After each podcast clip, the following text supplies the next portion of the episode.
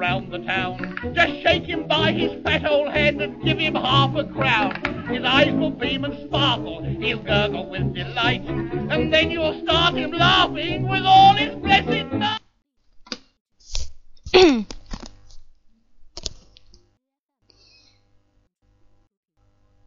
好好，Hello，大家好，可以听见我声音的给我扣一。Hello，Hello，Hello，可以听见我声音的给我扣一。可以听见我声音吗？今晚是没人吗？没人的话，那我就速战速决好了。好了，我们来看，现在有没有人在听课的呀？我问一下，有没有人在听课啊？有啊，成功，你已经上岸了。好吧，呃，你不是还没考试吗？OK，那废话我就不多说了。既然有一个人，即使只有一个人的话，我们公益课还是会坚持上的。那么谢谢大家依然来捧场我们的智达面试公益课。先自我介绍一下，我叫夏至。嗯，那我们就正式开始来上今天的面试公益课。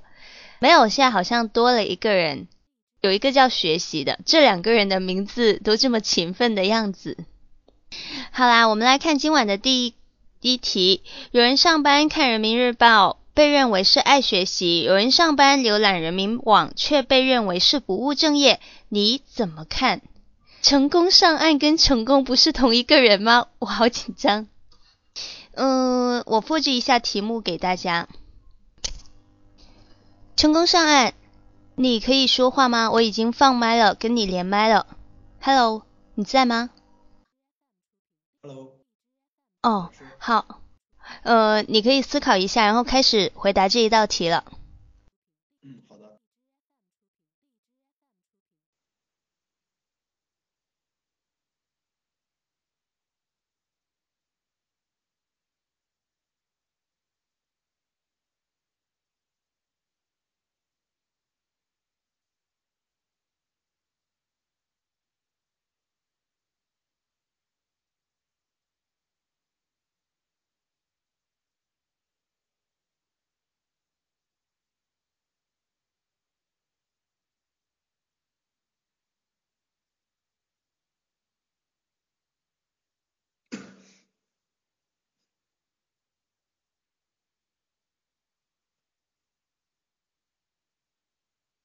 嗯，各位考官，考生开始答题。对，针对题目中出现的这这种现象，我有以下看法。嗯，首先，嗯，在上班的时间，不论是看人民日报也好，浏览人民网也好，嗯，都是都是不可取的。因为上班的时间应该做好自己，嗯，在上上班的时间应该做做的本职工作，而不是去嗯看人民日报。或者浏览人民网这两种做法，嗯，都不应，嗯，都不应该在上班的时候出现这种情况。嗯，第二，对于，嗯，嗯，浏览，嗯，看人民日报和嗯浏览人民网这一方面能够，嗯，使这个我们的机关人员能开阔自己的视野，了解一些国家的政策，学习，嗯，更能丰富自己的视野。嗯，但是之之所以，但是出现这两两种对这两种不同的看法，有的人认为是爱学习，但是对于浏览人民网却被认为是不务正业。嗯，这说明我们对于这个传统的阅读方式，纸质版的阅读方式和这个网络阅读方式，嗯的观点还存在不同不一样的看法。嗯，对网络阅读这种形式。还存在一定的偏见，不能够嗯接受这种新兴的嗯呃阅读方式，这其实是嗯是不能够跟不能嗯跟随这个形势发展的体现，嗯对此嗯针对上述这种情况，我认为应该从以下几个方面来着手努力，嗯第一要对机关单位的人员做好宣传与监管，嗯。要在上班的时间做好自己本职的工作，嗯嗯，看人民日报和浏览呃看一些新闻方面的知识，可以在嗯上班之外的业余时间。嗯，第二，我们应该转变嗯对网络阅读的这种方式的看法。嗯，鼓励多鼓励，也可以多鼓励这个在网网络阅读，毕竟网络阅读具有很多这种纸质的阅读，嗯，不可相提并论的好处。嗯，以上就是考生对这道题的看法。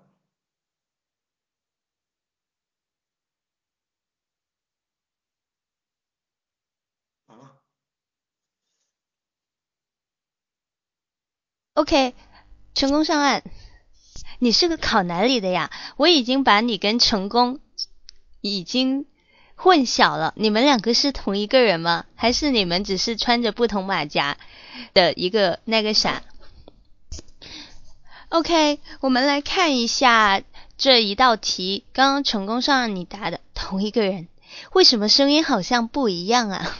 成功的语气好像不是这样子的，很吓人，好不好？那成功上岸的声音比较好听，你还是以后也用变音器吧。嗯，我们来看一下成功上岸的整一个分析啊。其实成功上岸在这一个点子的。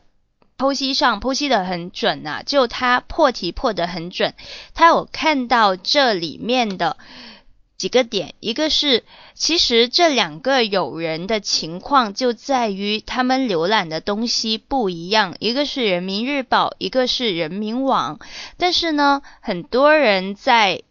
分析的时候只会分析到说，在上班时间，无论是人民日报也好，还是人民网都好，都是不对的。可是你们要知道，之所以有差别，有两个人说，你与其去分析它的共性所在，更重要的是要分析它的差异处究竟是什么。让大家觉得有差别对待，就是一个是上网，但是一个是看纸质的报纸书刊。所以他第二点也说到了，要对我们的人民日报跟人民网有一个正确的看待，它都是能够丰富视野的。最后呢，他就谈了一下对策。可是成功上岸在综合分析里面，我刚刚说到了，你找到了他们的共同点，也破准了题。可是你要分析它的差别所在，就是究竟为什么大家会对人民日报跟人民网有一个不同的观点，持不同的态度？而我上班看人民日报就可以，人民网就不可以。你要把这一个其中的原因啊，或者是其中的一些奥妙给。给他讲出来，这一个题你才可以挖深、挖透、讲深、讲透，不然你就会发现，你提对策的时候，你也没有什么好提的，你就说做好监管哦，不要在上班时间。但是刚刚不是说都可以吗？都可以丰富视野，然后。那个啥吗？但你为什么在提对策的时候就南辕北辙，前言不对后语呢？你不会已经觉得它是可以丰富视野？那这是一个提升我们公务员自身的一种渠道，为什么就不能干？所以的话，我建议你再去思考一下，为什么会产生这两种差别？这是第一个点，在内容上的。第二个点是我们在分析第一道题的时候。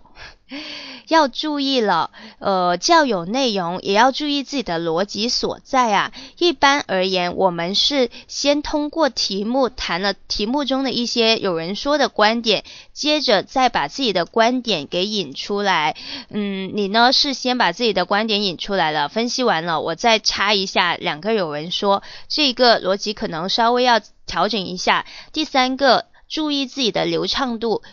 答题时候有点卡，流畅是第一的，要多去练习，把我把你的流畅度给提上来，听懂的给扣一。OK，那么我跟成功连麦，成功你在吗？还是你吗？快点听听，让我听听是不是那个声音，你说话吧。喂，老师能听到吗？啊，能听到是吧？嗯，各位考官，考生开始答题。对于材料中提到的这个焦点现象，考生是这么认为的。嗯，对于有人认为有公职人员在上班的时候看人民日报是用来爱学习，而有的人认为公职人员上班看人民网是不正。之所以出现这样的焦点，是因为，嗯，大家在看待这个问题的时候，它有两个方面性。一方面，嗯，有的公职人员他确实是在看人民网工作相关的资料，因为在一些公务工作当中会遇啊当下比较棘手难以解决的问题。同时也需要辅助相应的资料进行借阅和参考，因此在遇到这种情况的时候，我们的公职人员会在网上寻求相关的资料，从人民网中可以找到相近和比较啊同质的内涵进行佐证和参考和参考啊。那么从这方面来看的话，啊，有人上班浏览人民网是。啊，无可厚非，也是值得肯定的，因为是对工作有帮助、有必要的一个行为。那么从另一方面来看，我们也应该看到，呃，有些公职人员在上班的时候，他们是真的在看人人民网，是真的在从事与工作有关的事情，还是在挂着羊头卖狗肉啊，利用啊办公的这么一个名义。在做自己的事情啊，这个我们也要进行一个理性的看待。那么，针对群众所提到的这种问题，我们也应该做出以下对策。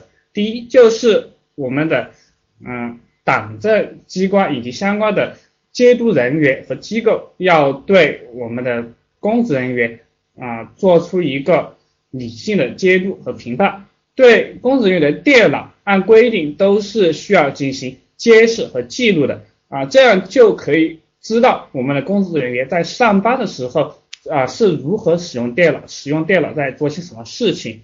第二的话就是啊，我们的公职人员也要自觉履职啊，提高自己的工作意识和责任意识，在上班的时候就要做上与上班有关的事啊，与上班无关的事要留在下班之后做。只有落实到。三严三实啊，相关的纪律条例贯彻于中央的精神，我们的公职人员才能够在工作当中慎独、慎行、慎思和慎微，才能把工作做得更好。考生回答完毕。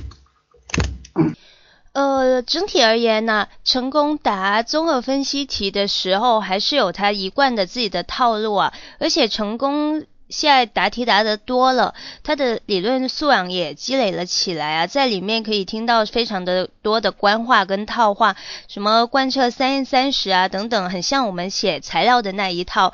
总的而言，还是内容上是听得很舒服的，然后也是属于一个比较中规中矩，或者是观点比较鲜明的一个综合分析，但是。成功，我一直跟你说过的一个点就是，你在答题的时候，嗯，可能要更加阳光一点，更加积极上向上一点。也就是你看待问题的时候，可能要走出自己的那个小圈圈，或者是你的那个小范围。你有些东西，你的头脑已经被我们社会上的一些观点，或者是一些媒体的言论等等，又或者是在自己的。呃，狭隘的圈子里面给固定了你的想法，但是有些这些东西，呃，你要跳出来再去看深一点，看广一点。因为刚刚你在谈到这个差异点的时候，你主要是觉得是，呃，我们浏览人民网可能是挂羊头卖狗肉等等这一种情况啊，就是说看报纸就不会弄虚作假，但是上网的话。嗯，就可能阻止不了。当然，的确有很多这种存在情况啊。因为一旦我们上了网，可能大家自控力比较差，就不一定说上人民网上什么网的的那一些。但是你要知道，我们整一个互联网，或是整一个信息化，是我们整一个社会、整一个政府的一个大趋势。我们在提倡各种各种。的信息化办公，我们在开拓各样的这种新兴的平台，然后始终我们是不能脱离这个互联网，或是不能脱离这一些信息时代这种新兴产业的。因此，你与其说一味的去打击它，或者是一味的去。呃抵制它，甚至是呃逃离它。你更要的是你要积极的去接受它，怎么样才可以将它用好？或者是将它用在你恰当的一个地方啊，所以我觉得按照你这个分析其实是没问题，只是考官会觉得第一个你整一个人不够阳光，第二个是觉得你看东西会太短浅了，就是你还是站在一个小市民的角度，或者是一个嗯。对政府怨念很深的一个角度啊，因为其实我们习大大他已经提出过说，互联网是我们学习的一个重要的渠道。他说是什么第三次信息革命的重要力量啊，是对我们社会整体发展都是积极的正向的这一些。所以他之前在各种会议都提倡，我们呢要利用好新兴的呃舆论媒体啊，在这一些。人民网啊、新华网、凤凰网这一些舆论媒体上发出自己的声音，传播各样各种各样的正能量。就习大大是在多样的地方，还有多次会议上提出这种精神的，所以你要与时俱进，你要跟上这种时代的声音，你也要把自己的远。眼光放远一点，我始终觉得你答题跳不出自己的固定思维，你还是要多看一些其他的东西。整一个脉络上没问题，只是说观点可以再去调整一下。好啦，对新闻真的没兴趣，你对新闻没兴趣，你要对，你可以对。领导人的发言有兴趣啊？我看你里面的官话套话说的很多。我们来看一下这道题啊。这道题的话，其实刚刚两个人谈了，还是谈不出它的一个差别点所在啊。你们都知道，在上班时间干这一些，其实是不一定是一件好事啊，但也不一定是一件坏事。唉。就其实我们这一个也是一种学习的方式，是一种提升的方式。因此的话，在这一道题呢，我们有两种方法去答。哦，听不见了吗？听不见了吗？可以听见吗？可以了，对吧？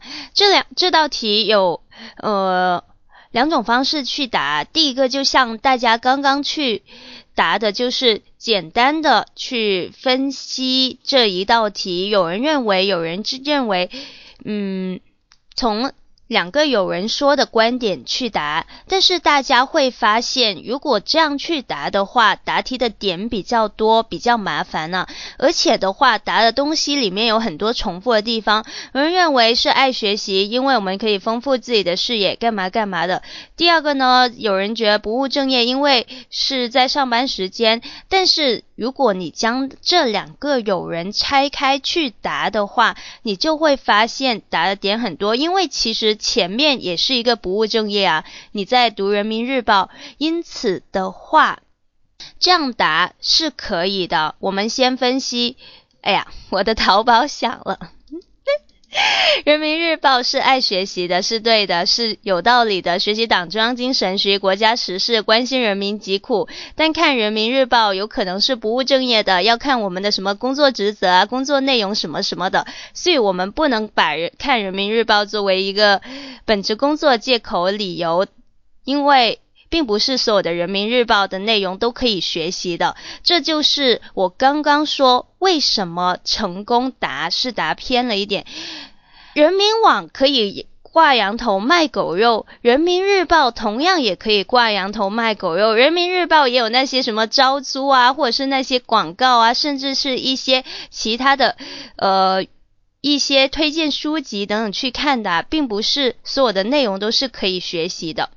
所以不能一概而论呐。而同样的，你在分析这里的话，你也是可以分析，它也是可以，它不是，它也是不务正业的，但它也是可以学习的。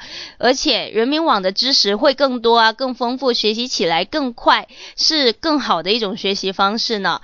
因此的话，爱不爱学习不是关键，不管是人民网还是人民日报，关键是自己的态度，这是一种。基本的打法就是从两个有人说去分析，但是我觉得我更喜欢这刚刚两个同学答的，就是将它糅合起来，把它作为统一的一件事情去答，不要将它拆分开来。因此，大家听一下我是怎么答的。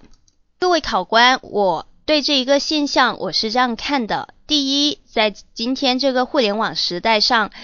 在认知上面，有些人仍比较传统，存在部分人是不理解网络、误解网络、排斥网络的这种态度是封闭、保守、不开放的。而题目中的看报和上网的巨大反差，就是对于我们新兴互联网的一个真实反应。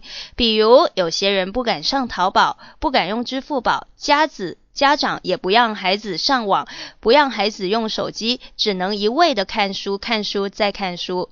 第二，人民报。和人民网都是我们学习的重要渠道和重要资料，不管是电子还是纸质的，只要它能增加知识、了解政策、关心时事，是有效实用的。不管是什么样的材料，我们都应该以开放包容的心态，积极主动的去理解、去学习、去接收，而不是关于它的形式是电子的还是纸质的。因此，我认为无论是看。人民网还是人民日报，都是我们求知的重要资料，可以关心政治，关心民间疾苦。第三，这两个有人说的看法，他们的冲突之处，主要是在上班这一个阶段。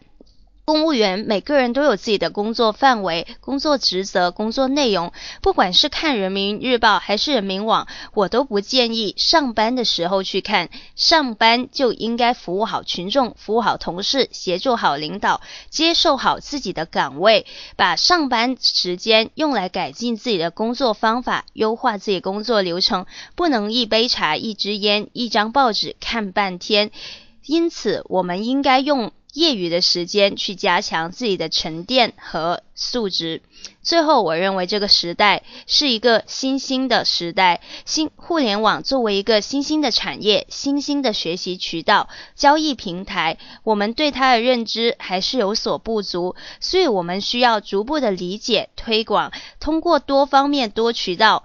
的信息来丰富自己、提高自己、武装自己，甚至像习大大说的，要在新兴舆论媒体阵地上发出自己的声音，表达自己的观点，传播正能量。OK，这就是我的一个答题啊。首先，大家发现我没有用常用的就分析对策，接着的话，或者是原因加对策或等等这一个。有些时候，我们老师会教你们一些。套路的东西是什么？为什么？怎么办？但是的话，不一定要死记硬背，或是强硬的去使用这一些。大家在分析的时候，要学会外化于心，内化于呃外化于形，内化于心呢。有些东西，假如你用多了，你会逐渐的摆脱我们的那些套路，或者是我们的那些模板的东西。我们老师教你们的模板套路，或是每个教育机构教你们的这一些模板套路。它仅仅是让你们有话可说，可是怎么样让说话变得漂亮，这个是你们需要思考的。这是第一点。第二点，我是将这两个有人说是合并起来说的。我第一个先去分析，大家是对这一个上网或者是对网络这个认知的一个比较闭塞或者是比较传统的一个观念呢？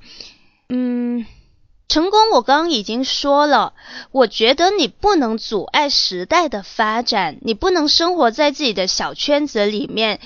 呃，时代是上网肯定是趋势的。假如你不让孩子上网，终有一天，你孩子去到学校的时候，跟同龄人是一无没有任何沟通的机会，或者是你会发现他落后于世界。落后于整个学校，这就跟跟我们中国闭塞锁国是一样的呀。所以你不让孩子上网，你不能说一棍子打死一船人，你只能说更好的去引导他，而不能说逃避他、抵制他。因此，你的思维要自己打开来啊。假如你自己还没打开的过来的话，你还是要尝试去接受一些新兴的言论。好了，这是第一点。我是先说了关于这一个对于网络的认知，会导致大家对这两种学习形式的巨大反差。第二的话，我说了。人民网跟人民日报都是我们学习的重要资料跟重要渠道啊！我没有提什么挂羊头卖狗肉，我是这样认为的。如果你有心要挂羊头卖狗肉的话，即使无论是上网还是看报，都是一样的。其实大家都有经历过学习年代，可能成功你这种这么认真的孩子没有做过。呃，太忤逆的事情，像我这种差生，我就是以前经常在课堂上睡觉啊，就我不喜欢听的课，我就去睡觉啊，然后把前面的书堆得很高很高，我甚至在一些课上跟小跟同桌去下 那一些五子棋啊等等这一些，我觉得对啊，我很认真啊，我没有上网，我也没有手机，那个年代我仅仅是在看书啊，我只我。甚至是我以前为了看小说，上面铺的就是这一个，呃，教科书的封皮，但是里面包的就是一本小说啊。因此的话，挂挂羊头卖狗肉的话，只要你是有那个心的话，怎么样都可以挂。干嘛机器人？你很有意见吗？插声。好啦，所以第二呢，我没有谈。那一个关于那个什么挂羊头卖狗肉的，这两种的确都是一个学习的渠道啊，而且每个都有自己的一个好处啊。无论是人民网跟人民日报，都是可以求知的重要利益资料。第三个是讲到了大家都。谈到的，不要在上班时间呢，因为每个公务员都有自己的工作范围，你可以去提升你自己，你可以彰显你爱学习，但我们上班不是请你来学习，请你来增长知识，不是要把你培养成一流的人才的，我们仅仅是请你来完成工作，配合。好领导、同事以及为我们广大人民群众服务的，所以我们应该立足岗位，把自己的工作先完成了。不，难道真的像？不然，如果大家都这样做的话，所以就像我们媒体说的，嗯，喝茶、看报、吃瓜子，一天就过去了。因此啊，我们要用业余的时间去积淀，去呃。去修修养这一些，最后的话，我的提对策也没有仅仅针对这一件事啊。其实我有提对策，只不过我跳出来了，因为除了说这一个公务员的这一个情况，这一个看人民日报跟人民网的这一个情况啊，其实这是一种大家对一些新兴。产物的一些误解，所以我们可以以小放大看所有的东西，不仅是看人民日报、看人民网，还有对待我们的一些新兴的渠道、新兴的交易平台、新兴的支付方式等等这一些，我们都要与时俱进，我们都要擦亮眼睛，重新武装自己，学会接受，而不是学会逃避，学会抵制，学会去引导，还有。把它变成自己的东西，而不能迷失。哎，我都我也很喜欢这种工作啊！我在进去之前，我一直以为我可以天天喝茶看报吃瓜子的，没想到我连喝茶看报吃瓜子的机会都没有。我就想学习一下都不行，我都想挂羊头卖狗肉，但我连挂的机会都没有。好啦，这就是这一道题啊！大家其实。这道题很简单，主要是怎么样答出一个有特色的地方，还有的话，怎么样去把它看得更深、更远一点。因为我听过很多学员在答这一道题，主要大家就死跳在那一个上班时间做这些、做一些做的不好，那以后怎么做呢？就是监督好公务员的工作啊，然后多宣传一些好的理念啊、教育啊，以及用一些。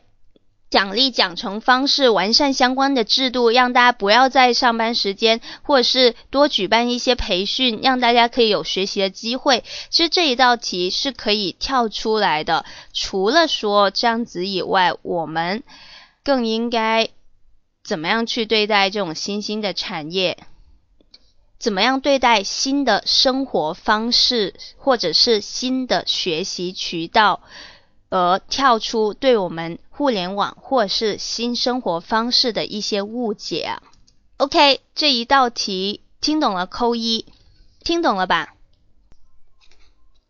好啦，听不懂的话，大家可以关注微信，呃。多去看一下时政热点。成功，你不喜欢看时政热点的话，你这这么喜欢智达，你就应该好好的关注我们的微信，然后呢，每天认真的把我们推送的那几篇文章看完。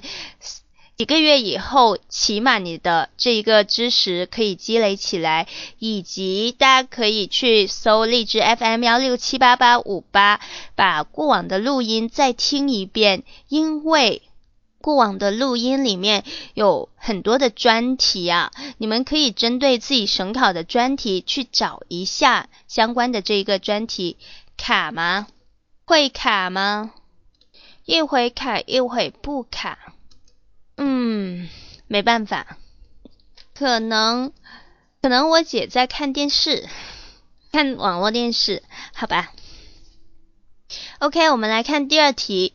第二题，因刚那一道是河南的真题啊，因为我不知道现在还有没有四川的在面试，所以我找了一道四川的面试真题。领导让你在全区中小学开展一次走出棍棒教育、走进学生内心为主题的活动，你怎么开展？好了，我觉得你们真的太爽了，就两个人在那里。哎呀，成功上岸，你在吗？发下题目，OK，稍等一下。成功上岸，你在吗？成功上岸，你在吗？好了，你不在的话，哦，在啊。哦，听见了，你可以思考一下，开始回答。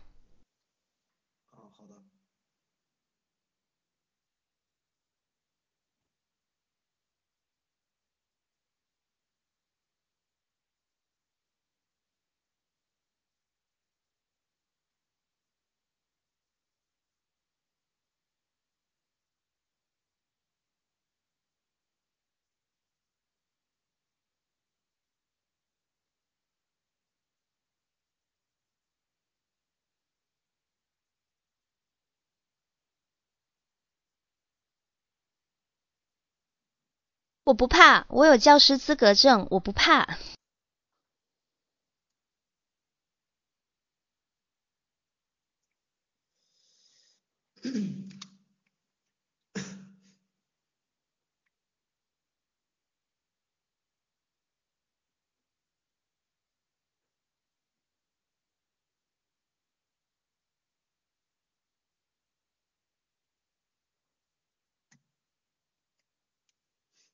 各位考官，下面考生来谈一下对这道题的看法。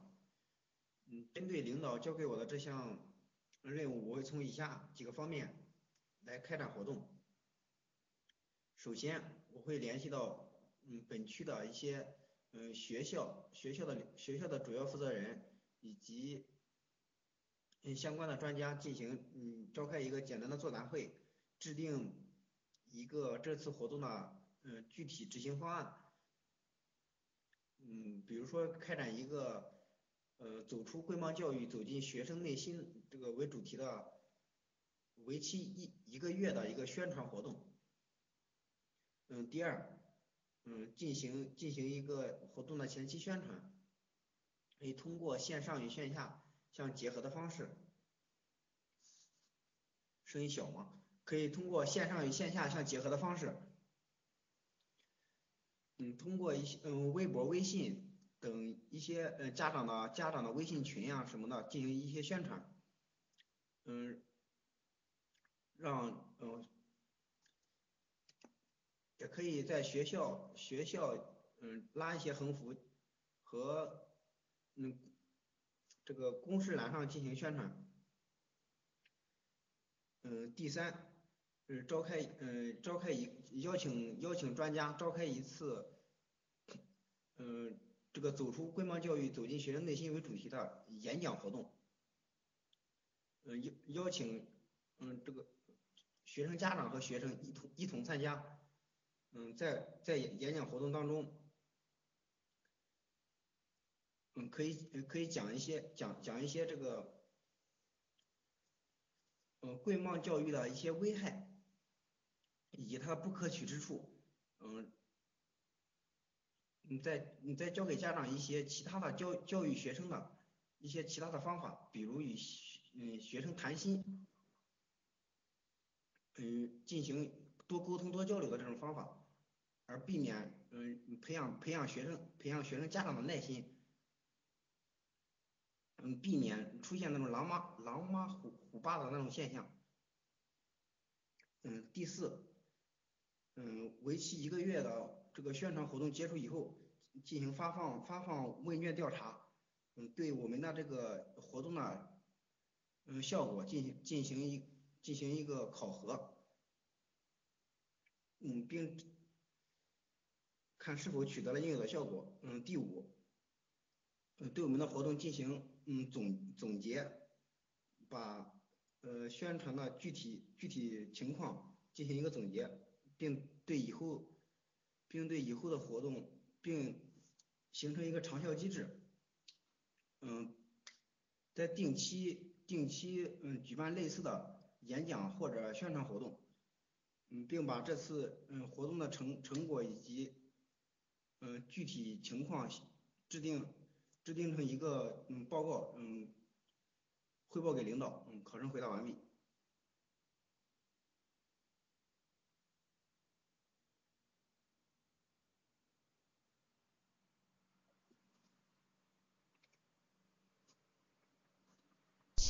OK，那个成功上岸，你以前小的时候，或者是读初中、高中的时候，有没有开过类似这些主题活动的会啊？就是你在读书的时候，你在读书的时候，应该经常会有各种各样的活动，说邀请家长过来啊，干嘛干嘛的。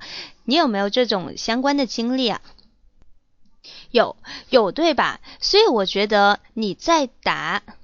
这种题的时候，你就要结合你自己的相关经历去答。其实成功上岸，你在答组织题的时候已经很有条理了，你非常清楚你的事前、事中、事后你要做些什么，制定方案、做宣传，然后正式的活动开展的时候，在学校。走进学校啊，讲一下危害啊，还有做一个定期的，以及最后汇报给领导。你整一个组织体的流程你是有的，可问题是，可问题是，嗯，第一个是我会觉得你真正去举办这个活动的话，你的目的是达不到的，因为你里面有很多的东西，你可能通知家长，通知通知的不到位。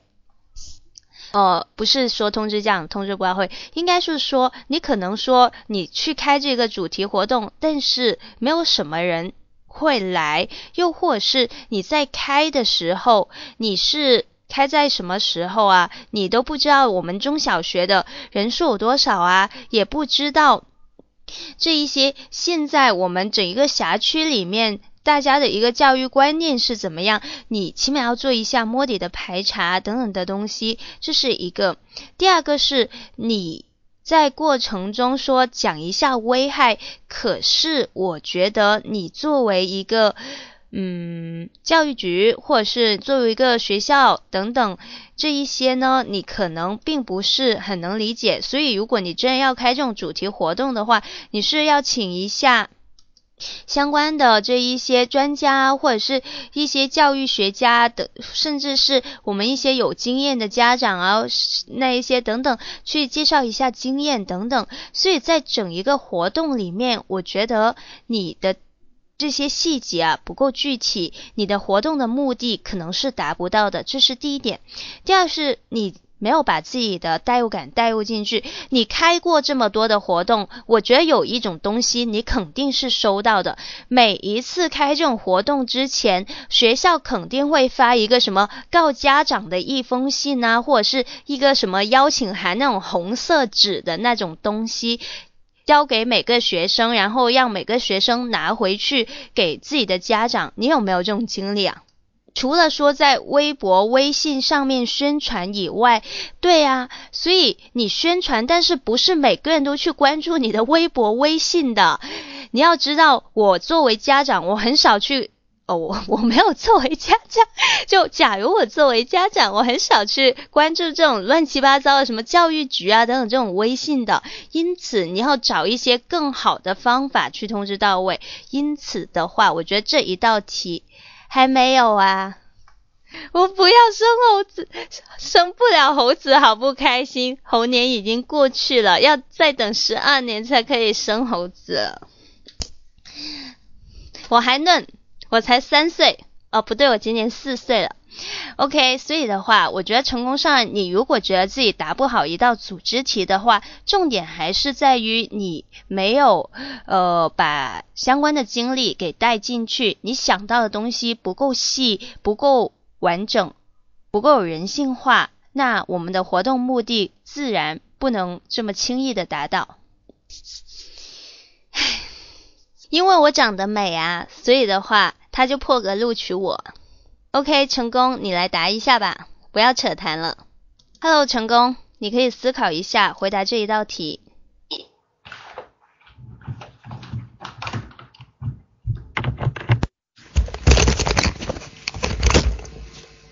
各位考官，考生开始答题。针对材料中所提到的问题，走出棍棒教育，走进学生的内心，要做好这个主题，对。要做好这一个主题活动，对学生、对家长都具有深刻的意义。那么，为了做好这个活动，我会从以下几个方面进行着手。第一，我会啊发放问卷，再通过线上和线下的这么一个方式，详细的了解一下各个家长家庭的一些情况啊，各个家长的态度观念以及孩子的一个受教育的背景和一些经历啊。针对问啊，将问卷进行一个收集，然后进行一个分门别类的筛选和有针对性的对突出的焦点和问题进行集中的整理和记录。第二，我会联系学校的嗯领导，嗯和学校的领导达成一个嗯安置的一个方法。和学校的领导进行一个事前的通知，选择好合适的时间和开展这项活动的一个日期，在确定好啊，在确定好开会的时时间之后，嗯，我会提前将学校一系列的布置横幅以及相关的宣传和一相关的一些视频资料文件。进行一个准备，然后设置好啊相关的前台服务和引导人员对来访的家长啊学生等进行一个指引和指导。第二，在做好这些等待会议开始之后，我会在会台上播放相关的教学视频和一些正面的视频资料，让家长和学生。有一个深刻的学习和了解，同时会啊将一些问题比较突出、棍棒教育这种现象比较严重的家庭啊，请到台上来做一个啊对视频资料的一个看法啊，以及内心的一个看后感受，做一个演讲。啊，同时也可以邀请几位家长以及学生的家庭组进行一个讨论和分析。第三，嗯，同时也可以邀请相关的啊校园专家、校里心理医生啊来上台来为我们的家长和学生做一个进一步的讲解和开导，让我们的家长能够啊对这项教育意义的活动真正能够内化于心、外化于心。啊，能够正确的认知到对孩子的教育啊，如何对孩子教育是一个正当的教育，让家长的思想观念打开，回归到一个正途的轨道上来。最后，我会将这些资料和会场的内容进行一个记录和整理，录制好相关的视频，上传到啊单位的官网上。为以后的工作做一个参考和借鉴。同时，我也会根据家长们和学生参与会后的啊问卷，持续的跟进和收集啊不不停的根据之后的啊不断反馈，做出新的更新和调整，为以后的会议和开展啊做出一个更好的指导。考生回答完毕。好了，成功。我已经把你们两个弄小了。成功在答这一道组织题的时候，比刚刚成功上岸的话又完善了一点。他将我刚刚说到的一些经验给放进去了，在举办的时候形式也比较多样啊。但是成功有一个不好的点，或者是实在要挑的话，有一个点是要注意的。其实成功在里面，它细节也是非常的少的，除了说在。活动举办中，他讲到了这一些形式以外，但是他真正贯穿这个棍棒教育走进学生内心主题的话，他在我们整一个组织题就反反复复的强调棍棒教育这四个字，他没有很多的细节的展开啊，有有些东西即使你不提这四个字的话，你也可以将它很好的去表达出来，或是让。我们的考官一听，哦，你是在组织这一个事，你是要达到这一个目的啊，因此我觉得你在表述上，除了说反反复复去呃讲棍棒教育以外，你还可以换其他的，例如说就体罚孩子啊，又或者是通过我们的这一些呃棒打孩子啊。错误的教育理念引导孩子走向死亡的极端行为啊，又或者是其他等等的那些教育观念呢，要把它说出来嘛，不一定反反复复在强调这四个字。我觉得听起来就是这个问题，在流程上已经做得很棒了。那一个成功上岸，可以向成功学习一下他整一个题的一个组织流程。至于成功上岸，因为我不知道你考哪里的。第一个呢，可能你快考试了，又可能还没快考试。假如你快考试的话，还是要加把劲啊！你会发现，就你跟成功的一个距离还是有点差的。成功的距离应该就是我们小班学员的一些基本水平啊，因此你就可以知道你在考场上的对手。是多么的强大了，因此你要多下功夫，还要下下点苦功啊，加把劲，这是一个。第二个是，假如你没有任何的。知识储备的，你就去关注我们的微信公众号“智达公考”，扫一扫我们的任何的面试干货，你都是可以了解的。再不行，就去面试咨询群向老师们咨询下小班是怎么样的。还有三天就考试，这是上海市考不是已经告一段落？那你是考什么啊？成功上岸？河南吗？河南好像没这么快啊。那你真的是要使。出吃奶的劲，河南这么快啊？因为我们昨天还招了一个河南省考的人，所以我一直觉得好像还很慢。有没有灰色输入啊？机器人你有吗？为什么我没有？你肯定是独吞了没有告诉我，怎么办呢？就请个假呗，将这三天都好好的拿去练习练习再练习，但是在最后的几天里面。调整心态是更重要的，就比起练习的话，调整心态还是更重要的。你有时间怎么练？你有小伙伴陪你练吗？我想问，一个人练是没有效果的，一个人练是没有效果的，就是你进步不了的。你要找人陪你一起练，有个网友，好，那你就找个网友呗。你首先你肯定是一套一套题的去练。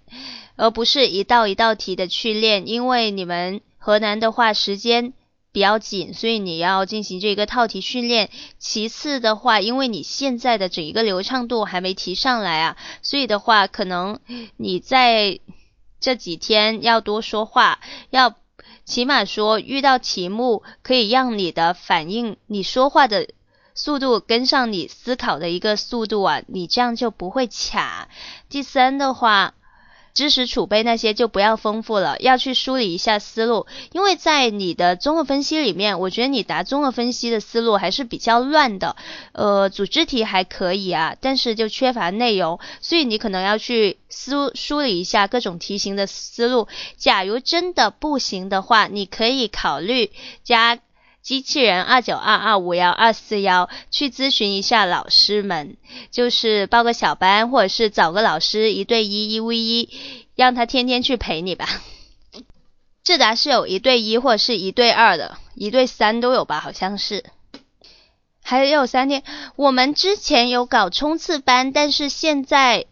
不知道最近因为国考已经告一段落了，我们的冲刺班还有没有人开？如果没有的话，你去加一下群，问一下相关的老师。我们主管教学，至于开了什么班，还是要等教学主任去通知开什么班就好了。再不行，你可以找我去一对一，或者是找什么暖玉生烟老师啊，找什么黑手老师去一对一啊。好啦，我们下一道题，我们来看下一道河南真题，成功上岸又是河南了。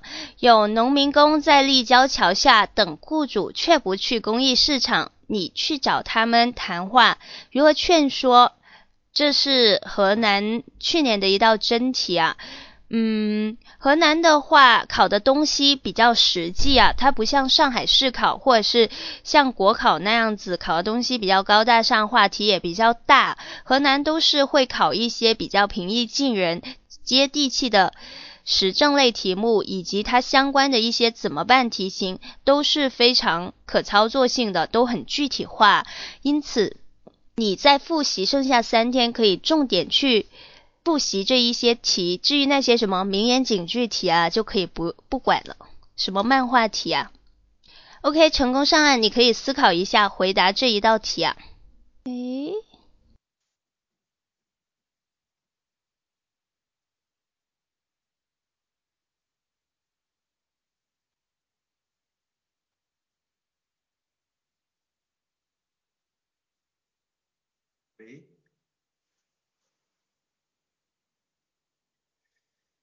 听得见，你可以思考一下，开始回答。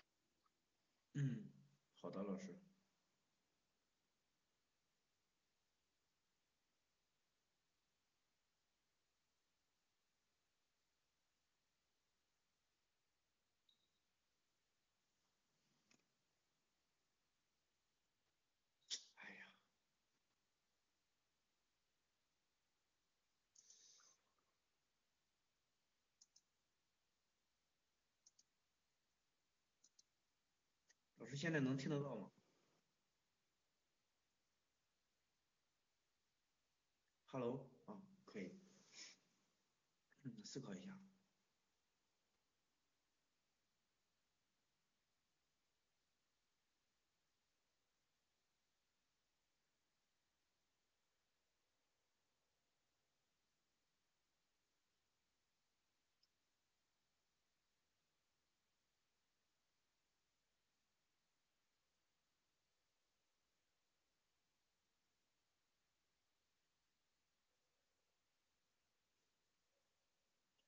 好，各位考官，现在考生开始模拟。我会在一个在嗯立交桥那个车流量比较少的时候，去找到这些嗯务工者和他们嗯对他们进行劝说。嗯，哎，各位大哥，你们怎么怎么还在这还在这个地方嗯那个找等活呢？我看前几天我来的时候，你们就在这。你在这等了，嗯，等好几天了嘛？我看你们也挺辛苦的，嗯，这么这么热的天，嗯，你们可能还还不知道，嗯，咱们咱们政府新建了一个公益市场，现在好多雇主都去那个地方，他们那边嗯工资工给的工资还高，而且嗯雇主还比较多，找工作也好找。你看这位大哥，我看你在这等好几天了，呃，上我上次来就就见你在这儿，嗯，还没有找到活儿，嗯，说明说明咱这雇主都去都不怎么来这个地方，嗯，一方面这边这边还还比较车流量比较多，比较危险。嗯，另一方面，你们在这一直都在这的话，也会阻碍我们这个交通。嗯，所以所以说，嗯，我看前几天有一刚去了，刚去我嗯我们这边有一个大哥刚过去那个公益市场，就刚在那找到工作。嗯，而且工资还比以以以前高了很多。嗯，所以说你们就跟我嗯跟我过去了。如果说不知道路的话，我就我就带你们去。考生模拟完毕。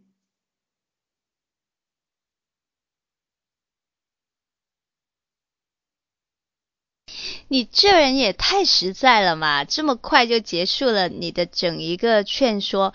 哎，我问你，假如你是那位大哥，你会屁颠屁颠跟着他跑了吗？听了你说天气好热啊，这里好危险啊，那边还可以找到工作，你会不会跟他跑啊？会，肯定是可能会有人会跟着他跑的，但是的话呢，在整个模拟上面，你给我的感觉就是一棵树，然后已经枝干长得很繁茂了，但是树上的叶子都掉光了，所以的话缺乏我们模拟的内容啊，内容，你假如不知道怎么开展的话，其实我们所有的情景模拟题都是我们人际题跟应急题的一个变形，就是它的一个剧场版。人生如戏，全凭演技。在这一道题里面，假如你不知道怎么丰富你的内容的话，很简单，你就去思考一下。对，就像成功说的，农民为什么要在桥下等？要在桥下等，而不去公益市场？因此，你就去假设情况咯。为什么？如果是他们觉得公益市场在桥下的话，因为车流量很多啊，人很多，所以的话，呃，比较容易找到工作，所以他们喜欢在这里等，这一个可能是一个原因。第二个呢，可能觉得我们公益市场那里要钱啊，什么他不愿意去啊。第三个的话，觉得这里有好多人都在啊，所以我不在可能就吃亏啊。所以，假如你不知道怎么样。去丰富你的内容的话，你可以像你的这些应急题、人际题那样子。你们不是很喜欢假设情况提出对策？同样的，我们也可以把这种方式用到我们的模拟题里面，只不过说在讲的时候要换一种方式。这样的话，你的内容就会丰富起来。这是第一个。第二个是。嗯，你做到一个很好的点，就是你一开始没有直接说各位大哥啊，你们不要在这里等了，这里很人很多。因为一般而言，你去找一个人，你都会先跟他套近乎。你一上来就跟他谈工作、谈事的话，他是听不进去的。基本的这一些套近乎，你们还是要有的。就你跟他套了，天气很热啊，不要在这里了吧，很容易中暑的，什么什么的。所以你这一方面还是做的挺好的。嗯，只不过说内容缺乏了一点，对策少了一点，就觉得这个劝说太空洞无力，可以再丰富一下，这样你的分就会提上来了。OK，那成功，你已经说的一套一套的，那你试一下吧。你。你这种情况能不能上岸啊？第一个能不能上岸，第一要靠对手，第二呢还要看你临场的发挥，第三要看你剩下三天的造化。总的而来来，总的而言是比较危险，比较危险啊。嗯，因为从你的整一个三道题答下来，我可能如果给你打分，我就打一个七十五到。八十分之间的一个距离吧，但是一般你要知道，能上岸的话，可能都要八十加以上。面试平均分就七十多吧，但是如果一般上岸的人都会拿到八十分以上的，八十加吧。要进前七名，那就要看你的那个分差大不大了。招七七人的话，有些七人的话分差很大，因为我。你招七个人的话，那你起码是要二十一吧，有二十一个人去面试吧，能过七十的还是可以过七十。对啊，那那就很难说，因为你的分差会很大。你第二名啊，那你就更要加点功夫了。你是逆袭而不是守擂，因为你永远不知道你有一个多努力的。第三名以及一个多傻逼的第一名，所以的话，对手是很重要，自己的努力也很重要。哎，不是，我要跟成功连麦。河南其实对于山东来说应该还比较好考吧，山东好难啊。成功你在吗？在可以思考一下，回答一下这道题。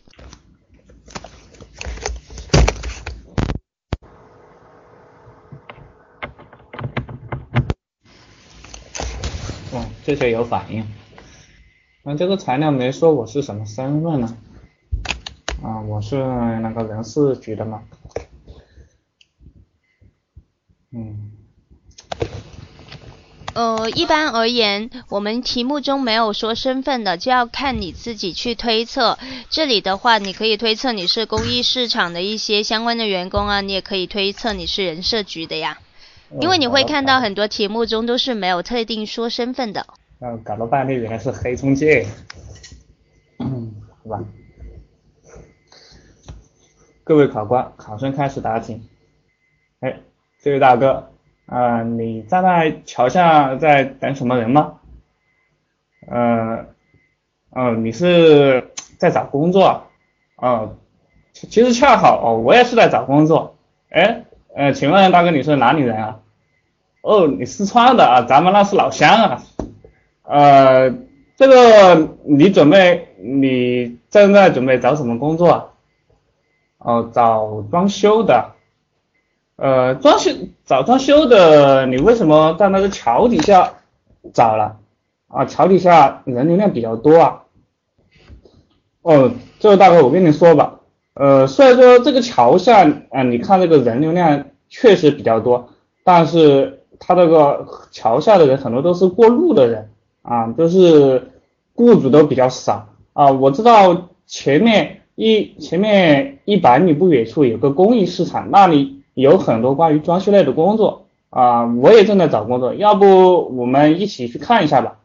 啊，还还还有我，啊，告诉你啊，呃，前前几天最近我听说一个新闻啊，就是啊，这桥下很多啊雇主就是佯装要找业务啊雇人，结果就是偷偷的啊把人骗到。啊，骗到私底下啊进行抢劫等不法行为啊，这个你们听说过吗？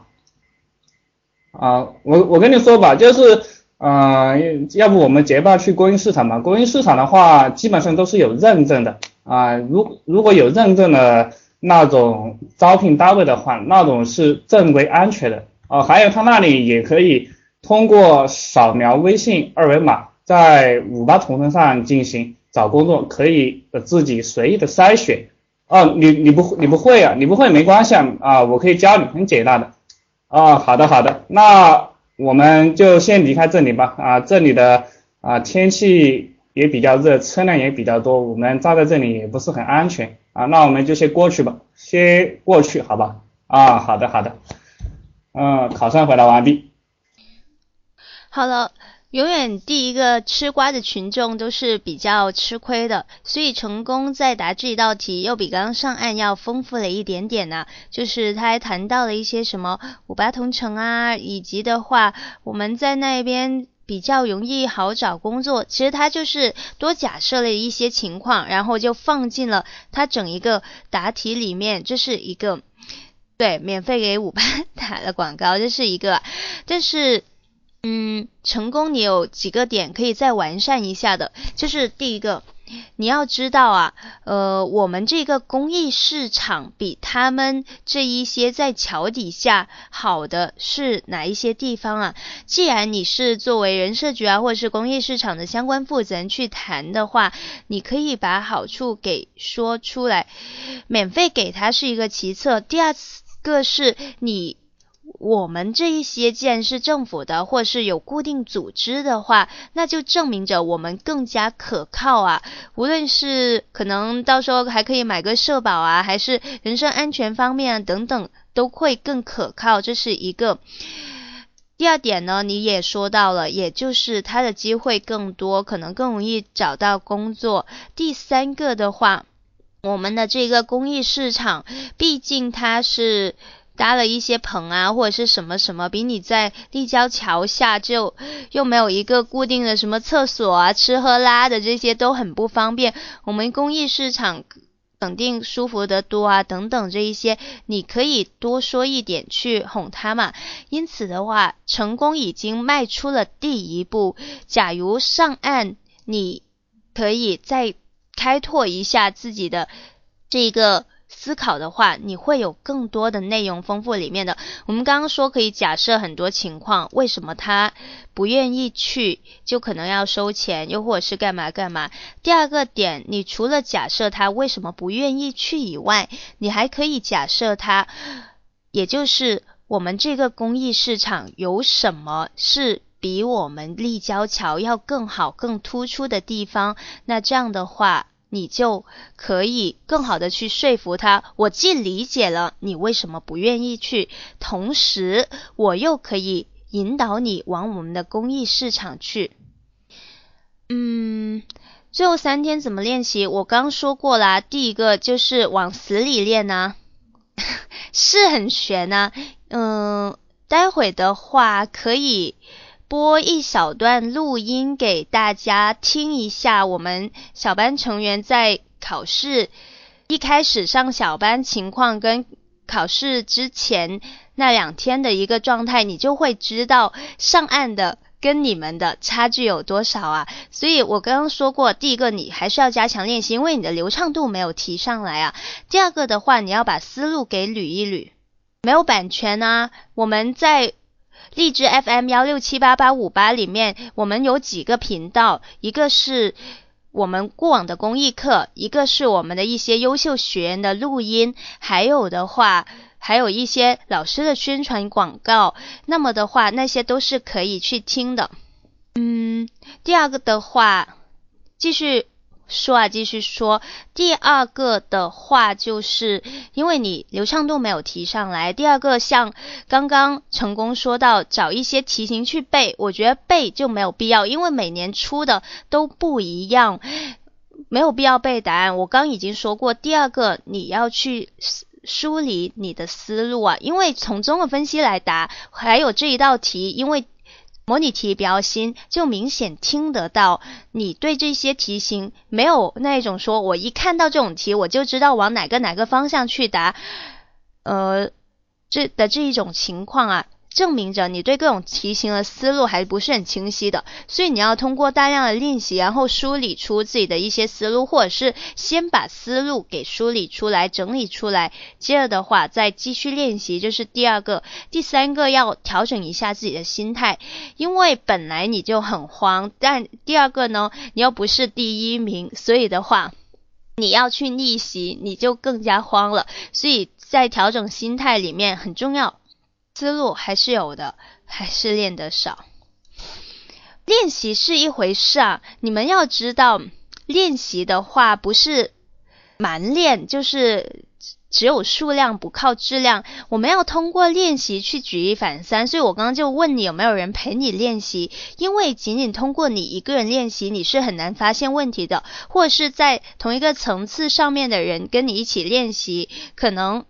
嗯，他给你的意见也是很紧、很少的，或者是很点到为止的，因此你就进步的空间就会很慢，一直就在那里止步不前啊，或者是你已经觉得你获得了全世界，但是一跟外面的人一比，你就会发现自己差很多。就像我刚刚说的，你待会去听一下小班学员的练习，你就会发现你自己离。密室第一还是差的比较远的，但是我觉得你还有三天，你还有的救了，你还是可以去继续挣扎一下，临时抱佛脚很有用，因为我以前。有教过一个四川省考的妹子，她我当时问她，我们小班课有七天，但是你考试之前只有四天了，为什么你还来啊？因为她说她觉得只仅有四天，她也要去挣扎。就像我刚刚说，我不知道为什么河南省考，我以为还有很久才考，昨天还有河南省考的人进了小班报了名，所以我都不知道你是考河南省考的。所以的话，还剩几天，仍然是可以挣扎一下的，不用担心。对的，抓救命稻草是可以挣扎一下的，去咨询小班吧，看一下那些群里的老师有没有找到适合你的对应方案。OK，我们这里的话，刚刚说到啊，第一个可以先站在他们角度思考和理解他们为什么不愿意去公益市场。第二个，你就要对比公益市场跟立交桥下有什么。好处或是有什么坏处，你就可以进一步劝说他啦。第三个，你劝说他以后，就像你要劝导一个人开心，你不是仅仅说要他停止哭泣的，你还是要给他提出一些让他开心的方法。又或者是比如我失恋啦。或是我很不开心，我要找男朋友去哭啊！男朋友不是仅仅安慰我说你不要哭了，你要给我点实质的东西啊！你要给我买啊！你要带我去吃啊！吃一顿不行，要吃两顿啊！所以的话，你要找到另外的东西，对啊，买买买，吃吃吃，睡睡睡，这这就是我人生的三大梦想。嗯，所以的话，第三步，你这样会很容易失去我的机器人。你天天嫌弃我，对啊，他天天嫌弃我，我打算把他马甲给扒掉，他太讨厌了，把他断电，打算把他断电，然后他就不能在这里吵了。好啦，我们来说一下这道题的一些答案呐。假如我去答，我会怎么答？嗯，各位大哥大姐啊，大家好啊，我是这个人社局的小李。等等等，我被我被机器人气得我都不知道我说到哪里了，我不知道我模拟到哪里了，气死我了！你这样会很容易失去本宝宝的。各位大哥大姐啊，你们好，我是人社局的小李，我啊。知道大家出来干活都不容易，在天桥下面风吹日晒的，我很理解你们现在这种心情啊，一直在天桥下面揽活，避风躲雨，我们都理解。但是呢，你们要知道啊，最近啊，大家长期在天桥下面就等待工作啊，造成我们天桥下这种交通堵。这还有不安全，秩序混乱。上次还有人在这里出车祸，车来车往的，一个呢对交通不好，另外呢对我们大家人身安全来说也真的很不好。所以呢，后来领导啊就知道这事，特意就在这里附近给大家建了一个公益性的市场，方便。你们去找工作，而且啊，那边有我们现在很多政府单位在招工，像什么劳动局啊在找零工，以及什么教育局在找这一个呃煮饭的阿姨啊等等，所以你们不去就丧失了很多的机会。还有我们那个公益市场，不仅搭棚子子，不久以后可能还会建一些简易的房子，也可以让你们帮忙修，让你们挣钱。我也想给大家讲一下一些数据啊，嗯，那边现在我们统计了一下，开了一个多月，我们大概去的有五百多个人，嗯，平均呢每个人呢八个小时或者是两天左右就可以找到工作了。所以的话，你看你们在天桥下面等李大哥，你都等了几天了，你工作还没有找到，时间就是金钱呐，那边找工作速度。又快，而且又不用成本，都是我们政府免费提供的，效率又高，工作又好。嗯，有一个大妈才来没多久，就找到一个家政工作，可划算了，就一个小时都有四五十块钱，快是快是你们在这里找工作的好多倍的工资啊！所以我相信大家都是聪明人。不相信的，你们可以跟身边的这一些朋友打听一下嘛。而且在那里，我们还会定期的发一些招工的信息啊。我们还做了相关的电子屏幕啊、宣传单。休息的地方也比这里好多了。我不骗你，告诉你们一个好消息，我们在下周还会有一个大型的招聘活动，很多大企业都回来，像什么呃铁路的六建公司啊，以及。嗯，我们的中介公司都会来招聘的，那个地方离这里也不远嘛，我们分文也不取，所以的话，就希望大家也去那边去看一看，瞧一瞧，看有没有合适的，不行你们再回来呗。希望大家支持一下我们的工作，配合一下工作。那呃，我带你们去看看好吗？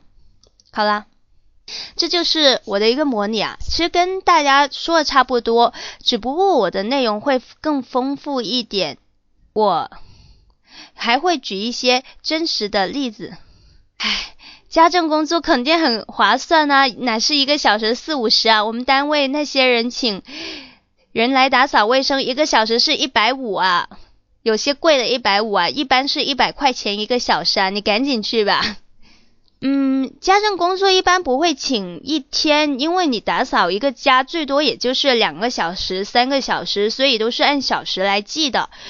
你可以当月嫂啊，月嫂不是现在都过万了吗？对啊，比公务员是要好啊。所以的话，你们可以把一些真实的数据给摆出来，这样以数据去服人，大家就会觉得更有理有据了，而且的话听起来也很吸引的。你。干瘪瘪的跟他们说很容易找到工作，很容易找啊，而且还有五八同城什么，我才不信嘞！你倒是找给我看呐！你说的这么容易，所以的话，嗯，我才你才不我才不信呢！你们每个人都有自己的思考能力，你们知道什么拿出来是相信的。比如我跟你说，他家政。我这样举例子吹水，你肯定不信。但我一说我们单位有这样的情况，真实发生的，你们就觉得真实度再高了很多。所以的话，你们在答这些怎么办的题，都不要给我扯太远，更多的是要结合实际，结合自己的真实的生活经历去答，你们才可以答出细节，或是让我们所有的活动。所有的劝说都可以有血有肉，还有都非常的细节丰满，让考官把整一个活动就好像浮在眼前那么样生动。OK，这就是我们今晚的三道题啊。那么大家如果还想去继续去听一下刚刚的答案的，还有听一下相关的分析的，可以去。听荔枝 FM 幺六七八八五八，或是关注微信，以及进我们的报班咨询群二九二二五幺二四幺，是逗我的吧？在我卖广告的时候才卡。嗯，说上说说考试啊，你想知道什么？哦，我给大家播一下那个录音吧，你们稍等一下。